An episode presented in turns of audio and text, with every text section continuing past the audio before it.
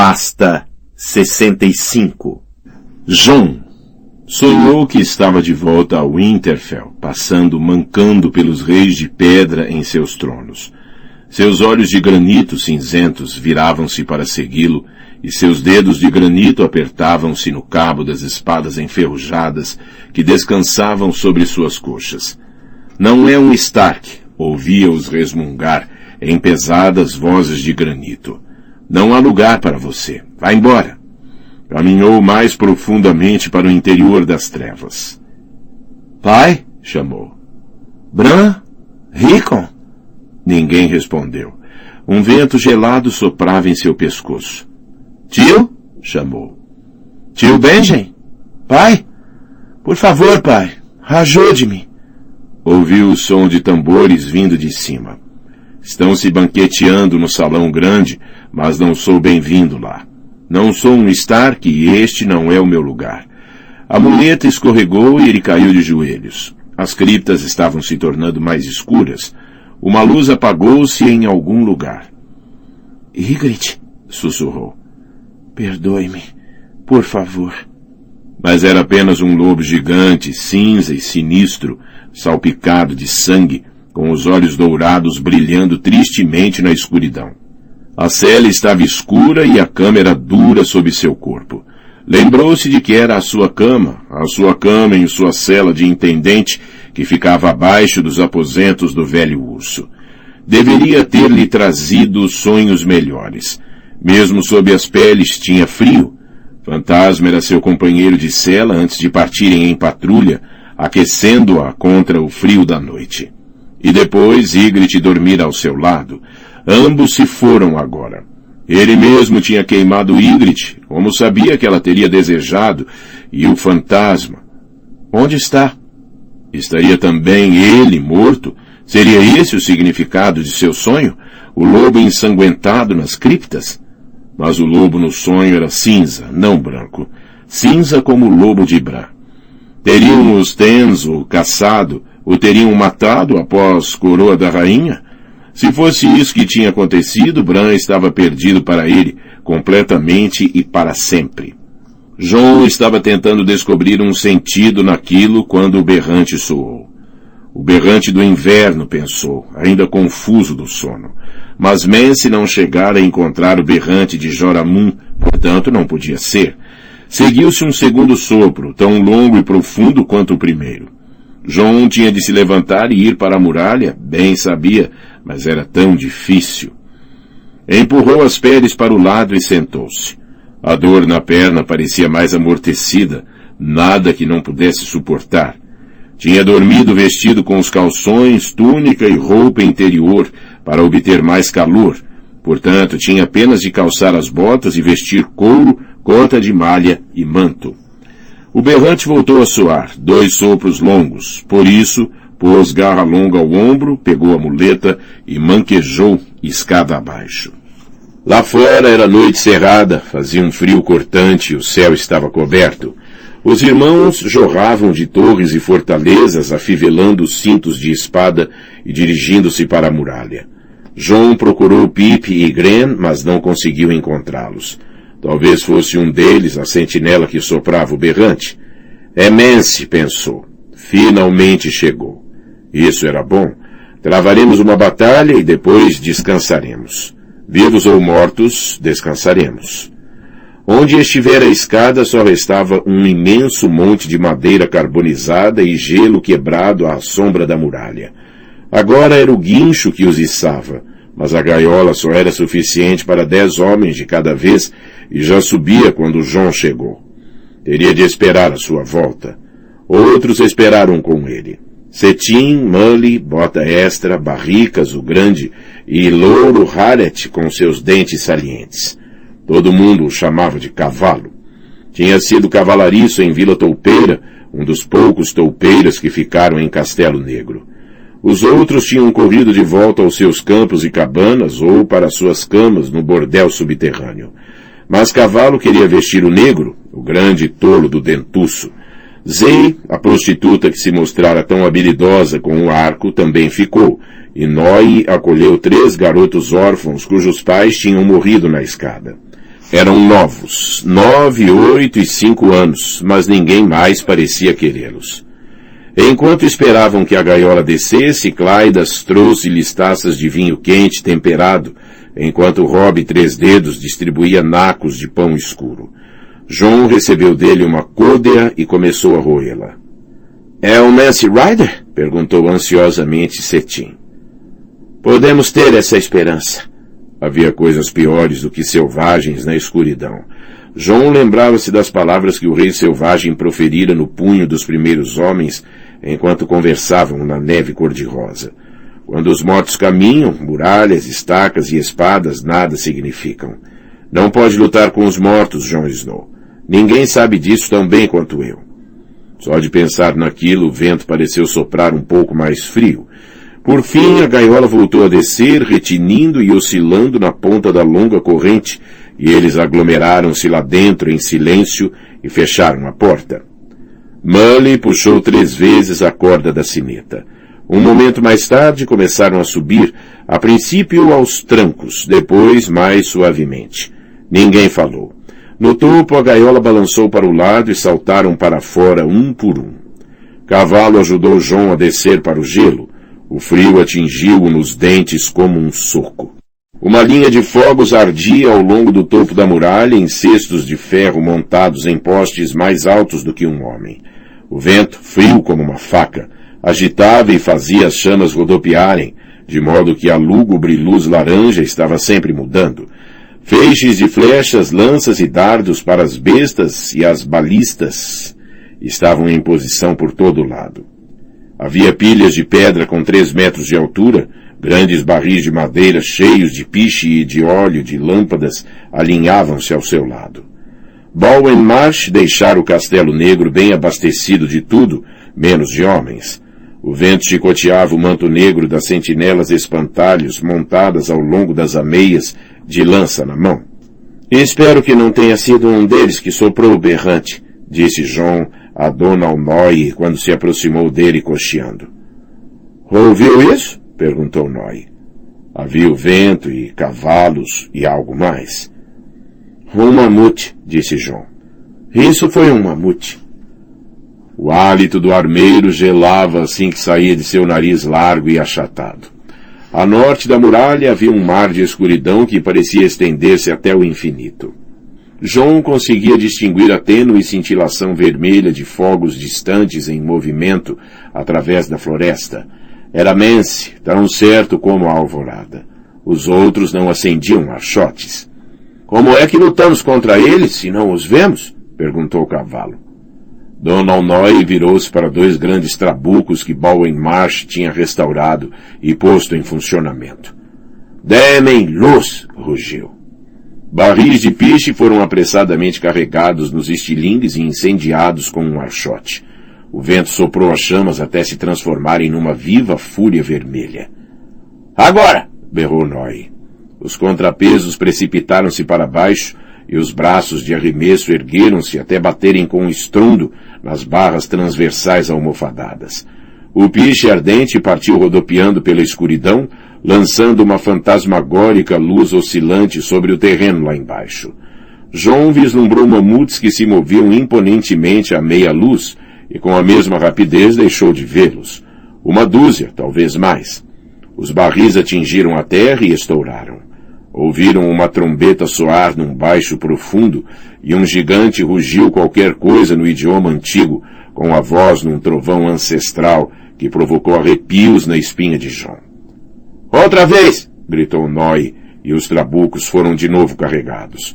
Mais dois barris de piche ardente partiram, crepitando para as sombras, e esmagaram-se entre o inimigo. Daquela vez um deles atingiu uma árvore morta envolvendo-a em chamas. Não é uma dúzia de mamutes, viu João. É uma centena. Aproximou-se da borda do precipício. Cuidado, recordou a si mesmo. É uma longa queda até lá embaixo. Ali em vermelho fez soar mais uma vez o seu berrante de sentinela. Au! Au! E agora os selvagens responderam, não com um berrante, mas com uma dúzia, e também com tambores e gaitas. Chegamos, pareciam dizer. Chegamos para quebrar a sua muralha, para tomar suas terras e roubar suas filhas.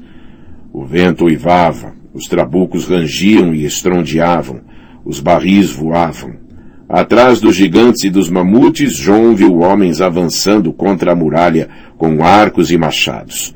Haveria vinte ou vinte mil. Na escuridão não havia como dizer. Esta é uma batalha de cegos, mas Mance tem alguns milhares mais do que nós. O portão! gritou Pip. Eles estão no portão! A muralha era grande demais para ser assaltada por meios convencionais, alta demais para escadas ou torres de cerco, espessa demais para arietes. Nenhuma catapulta era capaz de arremessar uma pedra suficientemente grande para abrir uma brecha nela, e caso se tentasse incendiá-la, o gelo derretido extinguiria as chamas. Era possível escalá-la como os assaltantes tinham feito perto de Guarda Gris, mas só se os alpinistas fossem fortes, estivessem em forma e tivessem mãos seguras, e mesmo assim podiam acabar como Jal empalados numa árvore. Eles têm de tomar o portão, caso contrário não poderão passar. Mas o portão era um túnel sinuoso através do gelo, menor do que qualquer portão de castelo dos Sete Reinos, tão estreito que os patrulheiros tinham de levar os garranos em fila indiana. Três portões de ferro fechavam a passagem interior, todos trancados e acorrentados e protegidos por um alçapão. A porta exterior era de carvalho antigo com 23 centímetros de espessura e reforçada com ferro, difícil de quebrar. Mas Messi tem mamutes, recordou a si mesmo. E também tem gigantes. Deve estar frio lá embaixo, disse Noy. Que dizem de os aquecermos, rapazes? Uma dúzia de potes de óleo para lâmpadas tinham sido alinhados junto ao precipício. Pip percorreu a fileira com um archote incendiando-os. Alwyn idiota seguiu, empurrando-os borda afora, um por um. Línguas de fogo amarelo claro rodopiaram em volta dos potes quando estes mergulharam. Depois de o último ter sido atirado, Gran soltou com um pontapé os calços de um barril de piche e fez com que também caísse pela borda da muralha, rolando e ressaltando. Os sons que vinham de baixo transformaram-se em berros e gritos, doce música para os seus ouvidos. Mas os tambores ainda ressoavam, os trabucos estremeciam e estrondeavam, e o som das gaitas de foles veio em baforadas pela noite, como se fosse a canção de umas aves quaisquer, estranhas e ferozes. Septão Selador também começou a cantar, com a voz trêmula e carregada de vinho. Gentil mãe de Clemência Fonte, nossos filhos livre da disputa, pare espadas, pare flechas, deixe-os ver. Dona Alnoy virou-se para ele. O primeiro homem aqui que parar a espada, eu mando a porcaria da bunda caída lá para baixo. Começando por você, Septão. Arqueiros! Temos aí algum maldito arqueiro? Aqui, disse Cetim. E aqui, disse Molly. Mas como é que encontra um alvo? Tá escuro, como se estivéssemos dentro de uma barriga de porco. Onde estão eles? Noy apontou para o norte. Dispare flechas suficientes e pode ser que acerte alguns. Pelo menos vai deixá-los inquietos. Olhou em volta do círculo de rostos iluminados pelo fogo. Preciso de dois arcos e de duas lanças para me ajudar a defender o túnel, caso eles consigam quebrar o portão. Mais de dez deram um passo adiante e o ferreiro escolheu seus quatro. João, a muralha é sua até eu voltar. Por um momento, João julgou ter ouvido mal. Parecera que Noé estava deixando-o no comando. Senhor? Senhor? Eu sou um ferreiro. Diz que a muralha é sua. Há homens mais velhos, João quis dizer. Homens melhores. Ainda estou verde como a grama do verão. Estou ferido e fui acusado de deserção. Tinha ficado com a boca seca como um osso. É, sim, conseguiu dizer. Mais tarde, João Snow teria a sensação de aquela noite ter sido um sonho, lado a lado com os soldados de palha, com arcos e bestas apertados em mãos meio congeladas, seus arqueiros atiraram uma centena de nuvens de flechas contra homens que não chegavam a ver. De tempos em tempos, uma flecha dos selvagens surgia em resposta. Enviou homens para as catapultas menores e encheu o ar com pedras angulosas do tamanho de um punho de gigante, mas a escuridão engolia-as como um homem poderia engolir um punhado de nozes. Mamutes bramiam nas trevas, estranhas vozes gritavam em línguas ainda mais estranhas, e o septão selador rezava pela chegada da alvorada tão alto e com uma voz tão ébria que João se sentiu tentado a atirá-lo ele mesmo da muralha. Ouviram um mamute morrendo bem abaixo deles e viram outro arremetendo pela floresta, ardendo, esmagando tanto homens como árvores. O vento soprava cada vez mais frio. Rob foi içado com taças de caldo de cebolas e Owen e Clydas serviram-nas aos arqueiros em seus postos, para que pudessem emborcá-las entre flechas. Zay ocupou um lugar entre eles com a sua besta. Horas de repetidos abalos e choques soltaram qualquer coisa no trabuco da direita e seu contrapeso libertou-se súbita e catastroficamente, torcendo o braço de arremesso para o lado e estilhaçando-o. O trabuco da esquerda continuou a arremessar, mas os selvagens tinham aprendido depressa a evitar a zona onde suas cargas caíam. Devíamos ter vinte trabucos e não dois, e eles deviam estar montados em trenós e bases rotativas para podermos movê-los. Era um pensamento fútil. Podia também desejar mais mil homens e talvez dois ou três dragões. Dona Alnoy não voltou, assim como os outros que o acompanharam a fim de defender aquele túnel negro e frio. A muralha é minha, lembrava João a si mesmo, sempre que sentia as forças fraquejarem.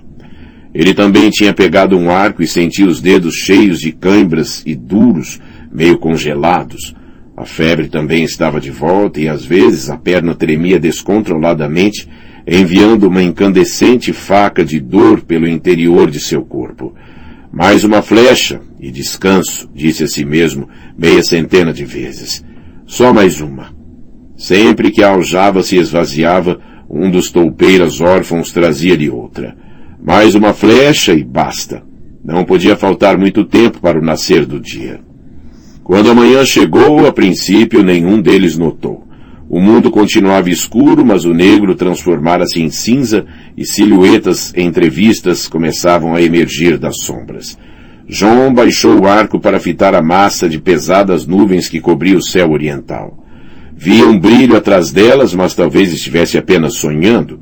Encaixou mais uma flecha.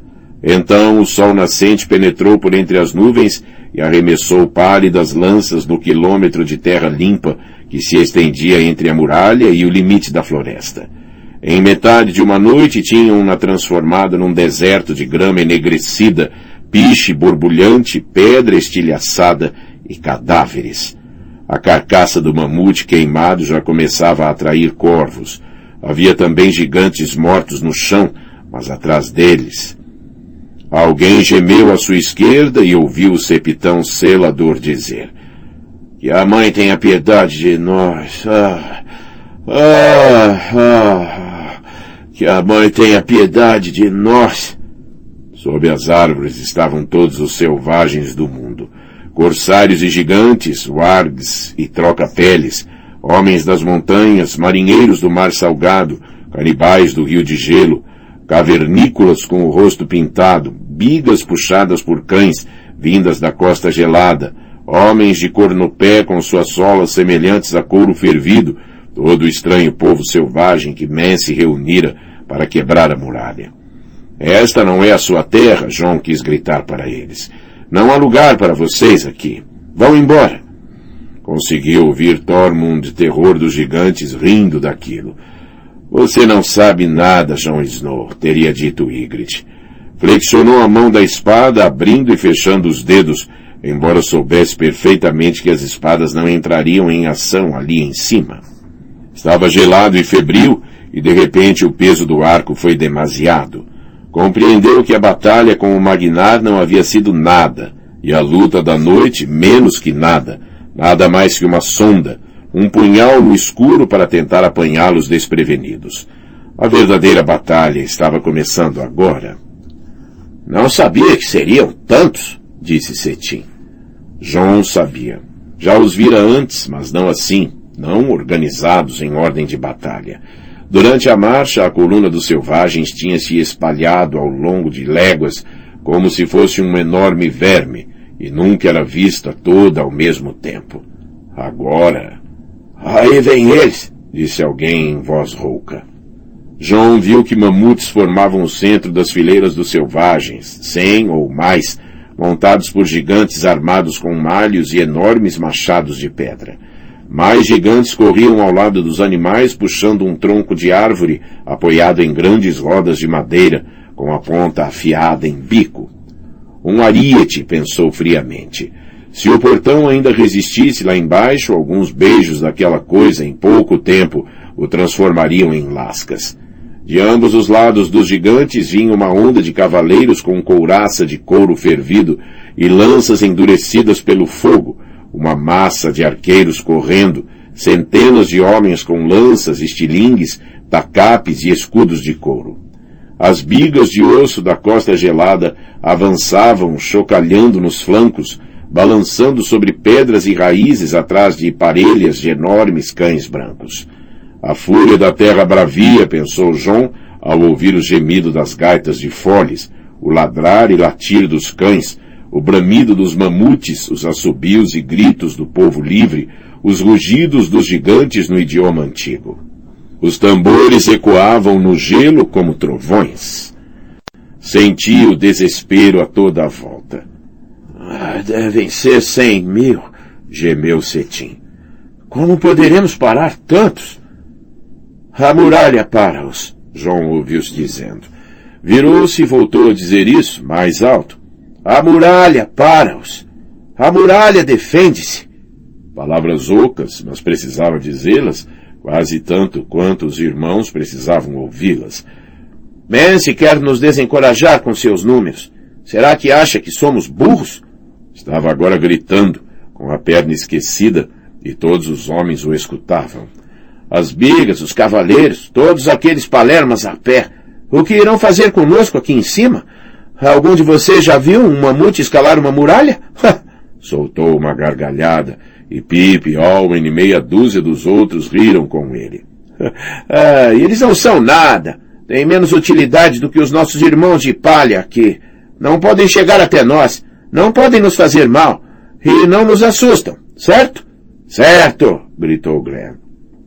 Eles estão lá embaixo e nós aqui em cima, disse John. E enquanto defendermos o portão, não podem passar. Eles não podem passar.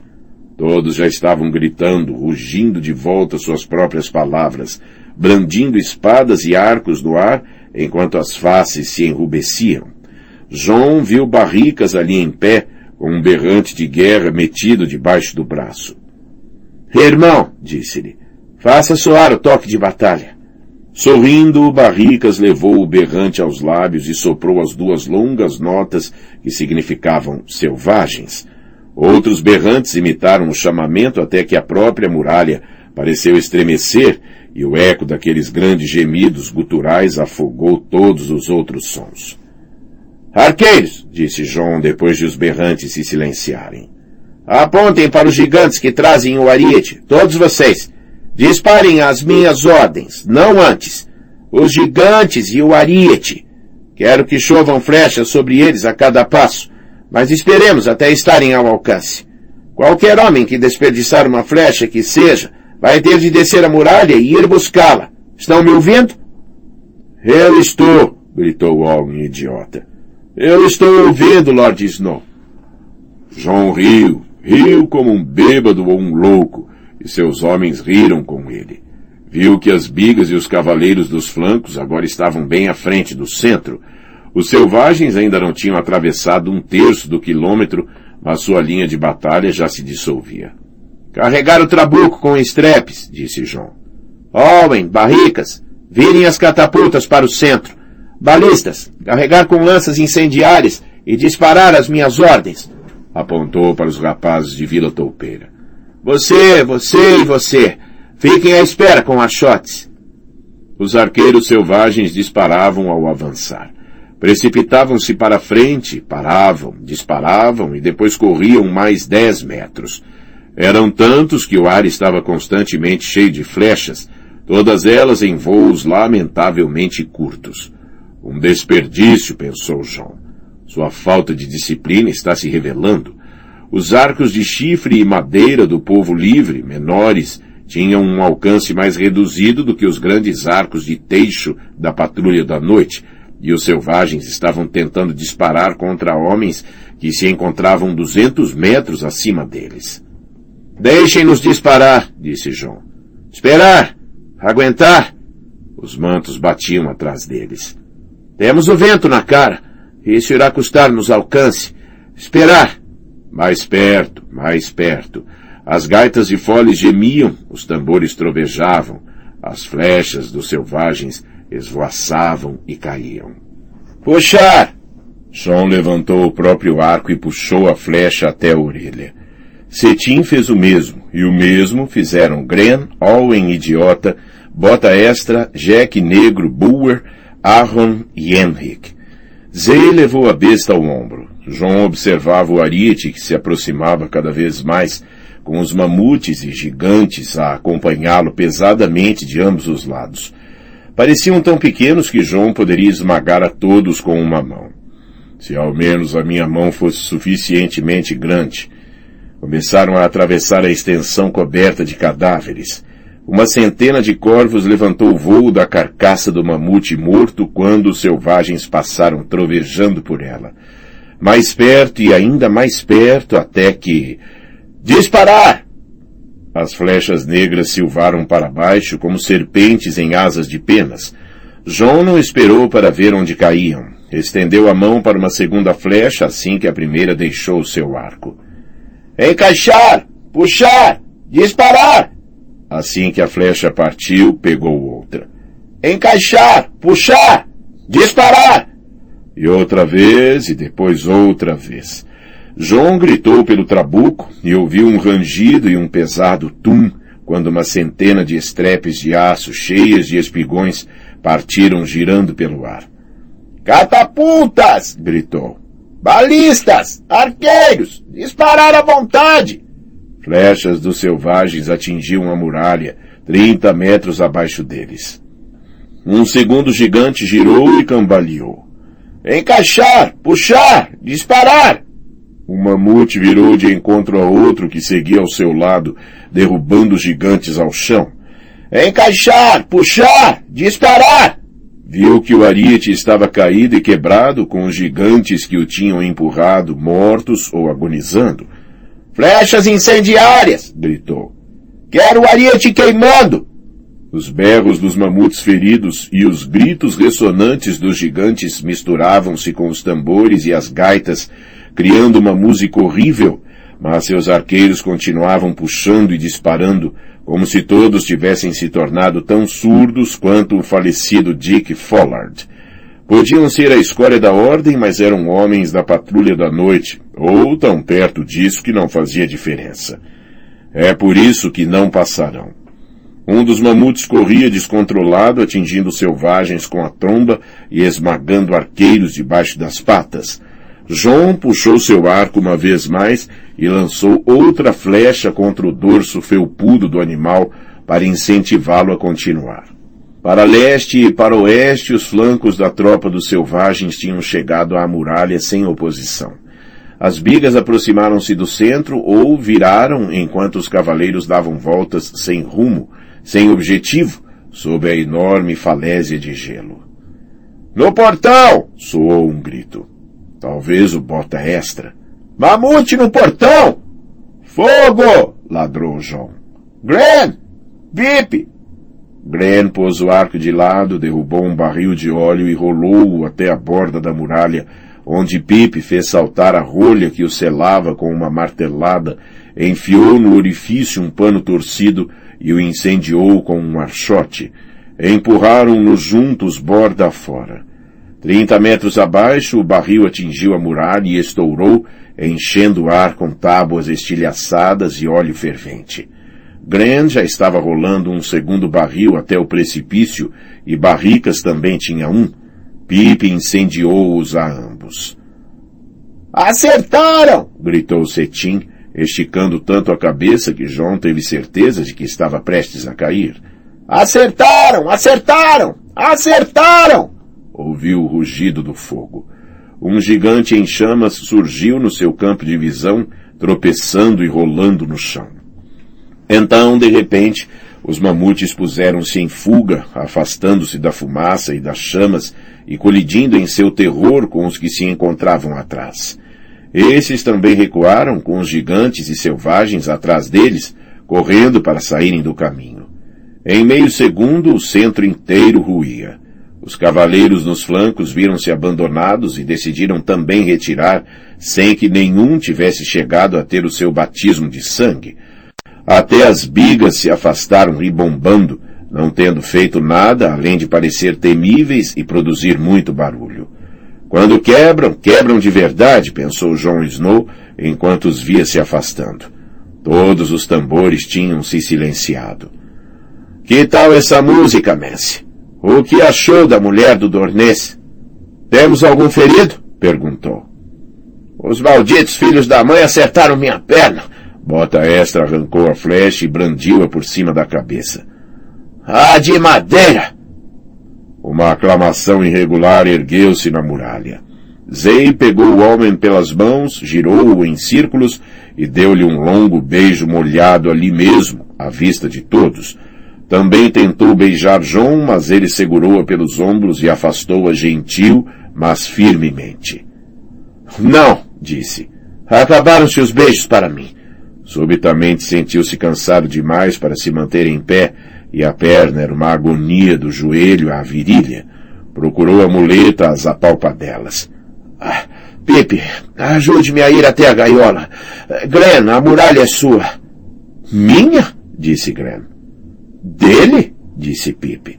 Era difícil dizer qual dos dois estava mais horrorizado. Mas, uh, uh, gaguejou Glenn. O que eu faço se, se os selvagens voltarem a atacar? Pários, disse-lhe João. Enquanto desciam na gaiola, Pipe tirou o elmo e limpou a testa. Ah, suor congelado. Há alguma coisa mais nojenta do que suor congelado? Soltou uma gargalhada. ah, deuses, acho que nunca tive tanta fome. Era capaz de comer um auroque inteiro, juro. Acha que o Rob nos cozinharia o Green? Quando viu o rosto de John, seu sorriso morreu. Que foi? É a perna? É a perna, concordou John. Até as palavras eram um esforço. Mas não é a batalha? Nós ganhamos a batalha. Pergunte-me depois de ter visto o portão, disse John sombriamente. Quero um fogo, uma refeição quente, uma cama morna e qualquer coisa que faça com que minha perna pare de doer, disse a si mesmo. Mas primeiro tinha de ir verificar o túnel e descobrir o que acontecera a Dona Almoye. Depois da batalha com os Tens, tinham levado quase um dia tirando o gelo e as vigas quebradas do portão interno. Pate Malhado, Barricas e alguns dos outros construtores argumentaram acaloradamente sobre se deviam simplesmente deixar ali o entulho, mais um obstáculo para Messi. Mas isso teria significado o abandono da defesa do túnel, e Noy não quis ouvir falar do assunto. Com homens nos alçapões e arqueiros e lanças atrás de cada um dos portões interiores, alguns irmãos determinados seriam capazes de repelir cem vezes o seu número de selvagens e atulhar o caminho de cadáveres não pretendia dar a Mance Rider livre trânsito através do gelo.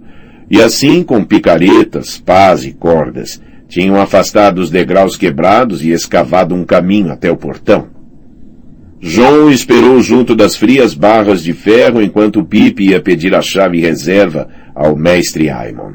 Surpreendentemente, o próprio mestre voltou com ele e Clydas também, trazendo uma lanterna. Venha me fazer uma visita quando terminarmos, disse o velho a João, enquanto Pipe lutava com os correntes. Tenho de trocar sua atadura e aplicar um cataplasma fresco. E você vai querer um pouco de vinho dos sonhos para as dores? João assentiu debilmente. A porta abriu-se. Pipe entrou à frente, seguido por Claidas e pela lanterna. João só foi capaz de acompanhar o passo de mestre Aimon. O gelo apertava-se em volta deles e ele sentia o frio enfiando-se em seus ossos, o peso da muralha por cima de sua cabeça. Era como penetrar na goela de um dragão de gelo. O túnel descreveu uma curva e depois outra. Pipe destrancou um segundo portão de ferro. Avançaram, viraram novamente e viram luz mais à frente, tênue e pálida através do gelo. Isso é ruim, soube John de imediato. Isso é muito ruim. Então Pipe disse, Há sangue no chão. Foi nos últimos seis metros do túnel que eles tinham lutado e morrido. A porta exterior de carvalho reforçado tinha sido atacada e quebrada e por fim arrancada das dobradiças, e um dos gigantes arrastara-se para dentro através das lascas. A lanterna banhava a macabra cena com uma luz soturna e avermelhada. Pipe virou-se para o lado e vomitou, e John deu por si a invejar a cegueira de Mestre Aimon. Noi e seus homens tinham estado à espera dentro do túnel, por trás de um portão de pesadas barras de ferro, igual aos dois que Pipe havia acabado de destrancar. Os dois besteiros tinham disparado uma dúzia de dardos, enquanto o gigante lutava para chegar até eles. Então os lanceiros devem ter avançado, projetando as lanças através das barras. Mesmo assim, o gigante ainda encontrara forças para estender as mãos por entre as barras, arrancar a cabeça de Pate malhado, agarrar o portão de ferro e afastar as barras. Elos de uma corrente quebrada estavam espalhados pelo chão. Um gigante. Tudo isso foi obra de um gigante. Estão todos mortos? Perguntou o mestre Aimon em voz baixa. Sim, Donald foi o último. A espada de Noi estava profundamente enterrada na garganta do gigante, até o meio da lâmina.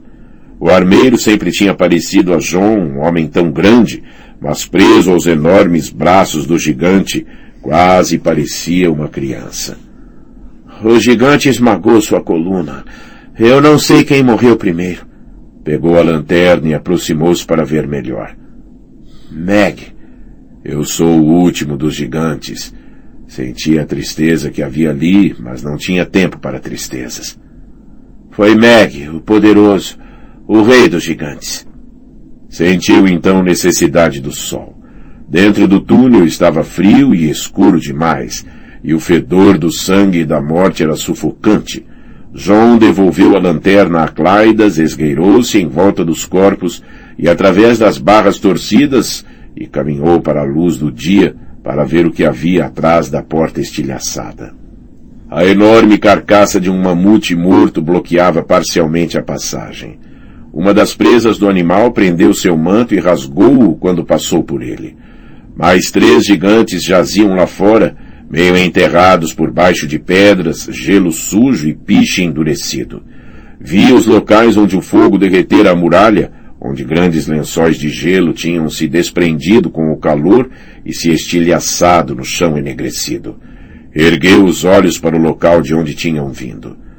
Quando estamos aqui, parece imensa, como se estivesse prestes a nos esmagar.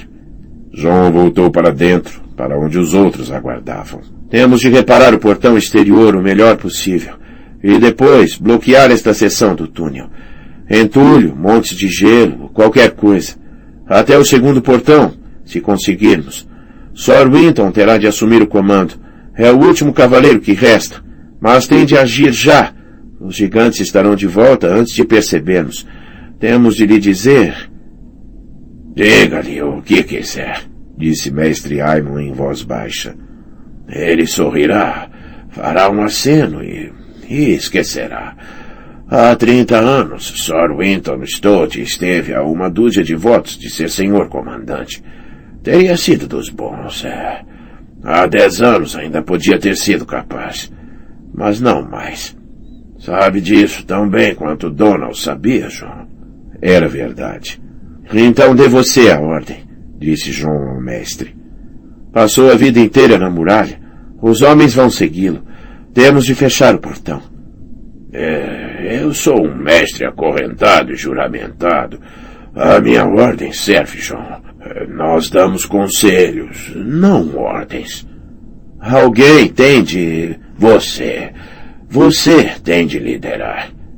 Não. Sim, João, sim. Não precisa ser por muito tempo. Só até a guarnição retornar. Donald escolheu e em meia mão também, antes dele. O senhor comandante Mormon fez de você o intendente dele. É um filho de Winterfell, sobrinho de Benjamin Stark. Tem de ser você, ou não será ninguém. A muralha é sua, Jon Snow.